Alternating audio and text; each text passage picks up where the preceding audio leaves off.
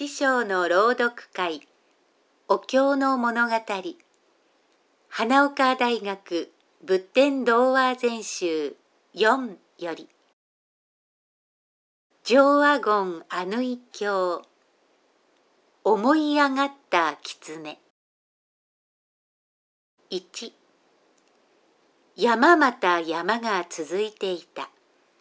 山奥の山腹に洞穴があった。洞穴に一匹のライオンが住んでいた。見事なたてがみをなびかせたでっかいライオンだった。力も強い。何一つ怖いものはいない。だから堂々と落ち着いていた。ライオンは山の朝が好きだった。早く目を覚まして洞穴の外へ出た。ひんやりとした風が谷底から吹き上がってきた。若葉の匂いがしてすがすがしい。ライオンは思わずありったけの声で、うおーうおーうおーと三度吠えた。その声はいくつもの山彦となって山から山、谷から谷へと響き渡っていった。その声を聞くと山の獣たちはひどく怯えた。いつもそれからしばらくしてライオンが獲物を取りに降りてくるからだ。じっと身を潜めておればわからないのに、ドスドスというその足音を聞くと、ついちょろっと動かずにいられない。ライオンはすかさず飛びかかって獲物を捕まえた。食べた。大きな鹿などはおいしい肉だけ食べ、あとは捨てて引き上げていった。2大きな狐がいた。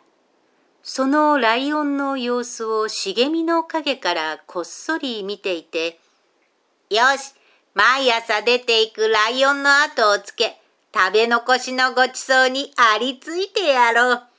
他のやつはブルブル震えて隠れているから気がつくまい。と考えた。ずるいやつの心は冷たい。いくら食べ残しだと言っても、今まで仲良くしていた山の仲間の哀れな姿が、冷たい心にはごちそうだとしか見えないものらしい。狐はその日からライオンの後をつけた。ライオンに見つかれば、それこそどんなひどい目に遭わされるかわからない。だがずる賢い狐は、その点では抜け目はない。毎日ライオンの後をつけて、残りの肉をむさぼり食べた。おいしいものは身につくという。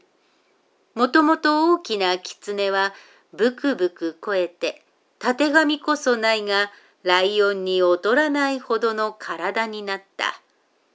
試してみると、力も10倍ぐらいも強くなったかもしれない。すると、ライオンの後ばかりつけて、お余りを頂戴している自分がバカバカしく思えてきた。俺だって別の山へ行けばこんなでかい狐など知らない山のやつらはライオンだと思って怖がって山の王様になれるかもしれない。何せ力が強いんだから。でっかい狐は肩を怒らせて早速別の山へ出かけていった。3. ホラ穴が見つかった。狐はそこを住居に決めた。朝が来た。ホラー穴の外へ出た狐はすべてライオンがやっていた通りの真似をしてありったけの声で「うおーうおーうおー!」と三度吠え立てた。その声を聞いて山の獣たちの慌てふためく様子がわかった。でっかい狐はドスドスと足音を立てて降りていくと、怯えた猿が見つかったので素早く殴り倒した。大きな猿だったので腹いっぱいになり、ホラー穴へ引き返していい気持ちで昼寝した。ふん、王様になるくらいやりさえすればわけはないさ。狐はすっかり得意になっていた。あくる朝、ホラー穴を出てくると昨日のように三度吠え立てたが気を許していたせいか狐の声で「けんけんけん」と泣いていた。しまったと気がついた時にはもう遅い。林の中から岩陰からたくさんな山の獣たちが駆け集まってきて、よくも俺たちを騙したなと怒って飛びかかってきた。特に昨日仲間を殺された猿たちは石や木の枝で散々殴りつけた。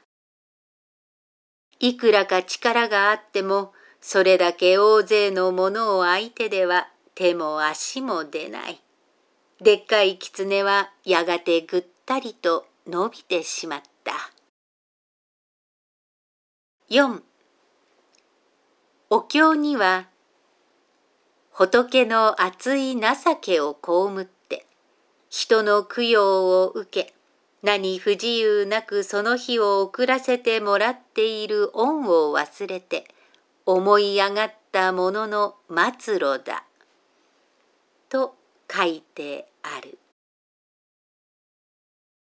上阿言アヌイ経思い上がった狐おしまい。